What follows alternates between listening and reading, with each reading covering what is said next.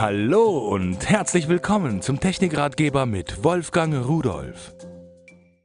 Es gibt so viele Sammler, die äh, unendlich viele Teile haben. Ob es jetzt die Modelleisenbahn ist, Modellautos ist, ob es kleine Puppen sind, ob es irgendwelche Miniaturen sind oder äh, alles das, was in diesen Millionen Setzkästen in Deutschland ist.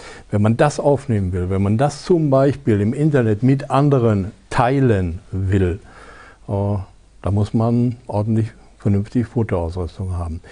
Ich habe von Somicon etwas gefunden, und zwar ein Fotozelt. Das kann man aufbauen, das ist zusammengeklappt wie eine Tragetasche und dann klappt man hier und da und dort nach allen Seiten auf, stellt es auf, so sieht es aus. Es äh, hat ringsherum Nylonwände, die man da hineinstellen kann und dann äh, bekommt man da eine schöne gleichmäßige, nahezu schattenfreie Ausleuchtung. Wir können gerade mal hier auf die Seite gucken. Ich mache mal hier diese Seite auf. Da sind Ringleuchten, Fotoringleuchten mit 6400 Kelvin drin. Auf der anderen Seite auch. So, und das wird einfach nur per Klettverschluss wieder hier ran gemacht.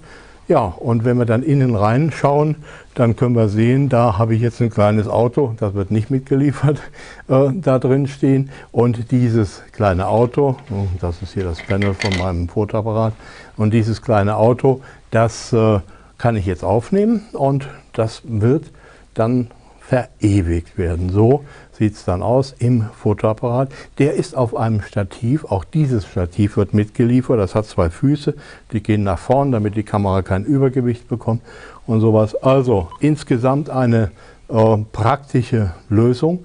Man kann es nämlich anschließend einfach wieder zusammenklappen und wegstellen, bis man es wieder braucht. Noch etwas, äh, hier hinten, da sind diese kann man umdrehen und da sehen Sie, da haben wir noch eine blaue Farbe. Ich könnte also jetzt auch irgendwelche Dinge auf diese Seite stellen. Man kann das einfach mit Klettverschluss lösen, andersrum reinkletten und äh, kann es dann mit einer nahezu beliebigen Software freistellen. Das Blau kann man herausrechnen und dann kann man das auf einen neuen Hintergrund bringen, was man hier vorher zu Hause im eigenen Fotostudio aufgenommen hat. Also eine Sache, für Sammler, Enthusiasten und Leute, die Spaß am Experimentieren haben.